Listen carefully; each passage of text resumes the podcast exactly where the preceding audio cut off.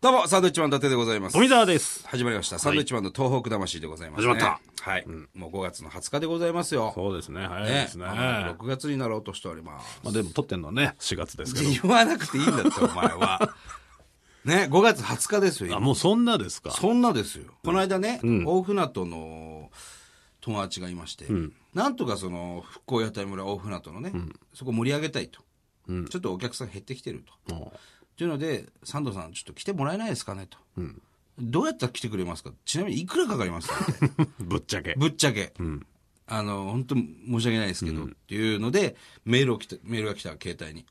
まあだから、そいつがね、呼べる額ではないですよね。そうですよねいくらで言ってんだよ、俺た ち。いや、そうじゃなくて、まあ正直知らないですよ、そ知れはらないです、それはね事。務所がやってることなんで。ええだだけど、その、実は、この我々サンドイッチマンもね、あの、チャリティーライブ、まあ、都内とか、えー都内近郊では何度もやってますよ、チャリティーライブね。いろんな東北芸人集めて。募金したり、はいしてもらったりね。そうです。だから東北でやってないんじゃないかと。まあね、なかなかね、できる状態じゃなかったっていうのは大きいんですけど。まあ、単独ライブではやってるんですけども、その被災地、海沿いではやってないと。はいっていうので、えー結構ね、芸人仲間だとか、あとはいろんなジャンルの人からですね、えー、サンドさんいつもい行かれてますもんねと、でもしなんかあるんだったら、やるんだったら、誘ってくださいよとか、まあ、すごく言われるんでよすく言われますね。声かけてくださいっていうのはね。ねうん。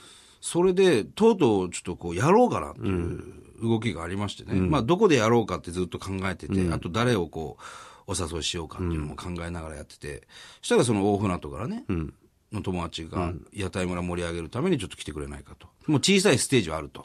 あの、ね、音楽うん。やろうとはいして、上京して、夢破れて帰ったやつでしょ、 そうですよ。 そう言わなくていいでしょ、それ別にね。は大船渡のやつですよ、えね。一緒に池袋に住んでたやつですよ。はい。それで、まあ、あの小さいステージもありますと。い。ほで、まあ多分バスで、こう、観光バスみたいな、でっかいバスで、みんなで乗って、大船渡行って、で、みんなネタやったり、えー、漫才やったり、あとは、歌歌う人いたりとか、いろんなことやってね、まあ岩手で2カ所ぐらいやって、日帰りで帰ってこれるようなう。うん。形で今ね、ちょっと、進めていこうかな、ぐらいのレベルなんですけど、まだね、いつかも全然わからないんですけただ問題ど。バスを誰が運転するんだっていう、いや、だからね。運転手さんだよ、それは。はい、そういう人を。それは誰かいるでしょ、来てもらって。それはそうですよ。びっくりした。あなんで俺とかお前が運転するの できないしね、免許ないんだからあ、そうなんだ。そう。そこまでの話をね。そうそうそうそうええだから、例えば今、その、なんかあったら声かけてくださいって言ってる方で言えば、例えばゆずのお二人とかね。すごく言ってくれてるでしょ、東北に。言ってくれてますね。ええもう急に行って、そその場でなんかライブみたいなことやってそうそうそうそう帰って、帰ってきてんのかなう。まあ、帰ってきてるでしょ、こっちで働いてますからね。そうですねあとは、あの、青木隆二さんね。モノマネの。モノマネの、あの、美空ひばりの。いや忙しいでしょモノマネいや、忙しいけど、だもうずいぶん早くからスケジュール取っちゃえば、で、やっぱお年寄りの方とか喜ぶでしょ美空ひばりさんのモノマネのやつ聞いたら。まあねめちゃくちゃうまいしね、俺も聞きたいぐらいですから。でいろんな人にこうちょっと声かけて、芸人とか。まあ、スケジュールの都合とかもあるでしょうから、そうそうそうまあその条件で行けると言ってくれた人がいればね。うん。大体何ヶ月ぐらい前からスケジュール切るんですかねモノマネの方とかね。サンドイッチマン的には大体3ヶ月だよね。ぐらいうん、3ヶ月より先のスケジュールはあんまり切らないようにしてるはずですから。で、今5月でしょ、で ?8 月、あ、単独ライブで忙しいからダメだ な。 お前何やってんの そうだよ、だから。そうなっいちや、ゃだうからと。 3ヶ月先ってなるとあれだから、まあ2ヶ月、まあ7月ぐらいいに、や、もうスケジュールないと思うよ。他の人7月でしょ、う7月、8月なんてもうちょうど夏休みでさ、皆さんが休みってことは僕らはもう働かなきゃいけない時期じゃない。 7月のスケジュールなんかあるだろう、まだね、マネージャー。大丈いや夫、でしょ、7月。いや、ないんじゃない土土日日。土日ってなまっあたらでより、きれば土日の方がいいですよね、7月もね。土日ってなっちゃったら、よりあないよ。、エリカさんとかほら、ラジオ出ていただいあたーこの番組そのね、うですね岩手の方ですから、うん。7月なんかはね、ねいけると思うよ、どっかは。ちなみに、サンドイッチマンはちらほら入ってますか ?7 月。ちらほらは入ってる。入ってる。全部は入ってないですね。うん。まあ、だからそこのどっかをさ、まずだ、俺らのスケジュールないってわけわかんない。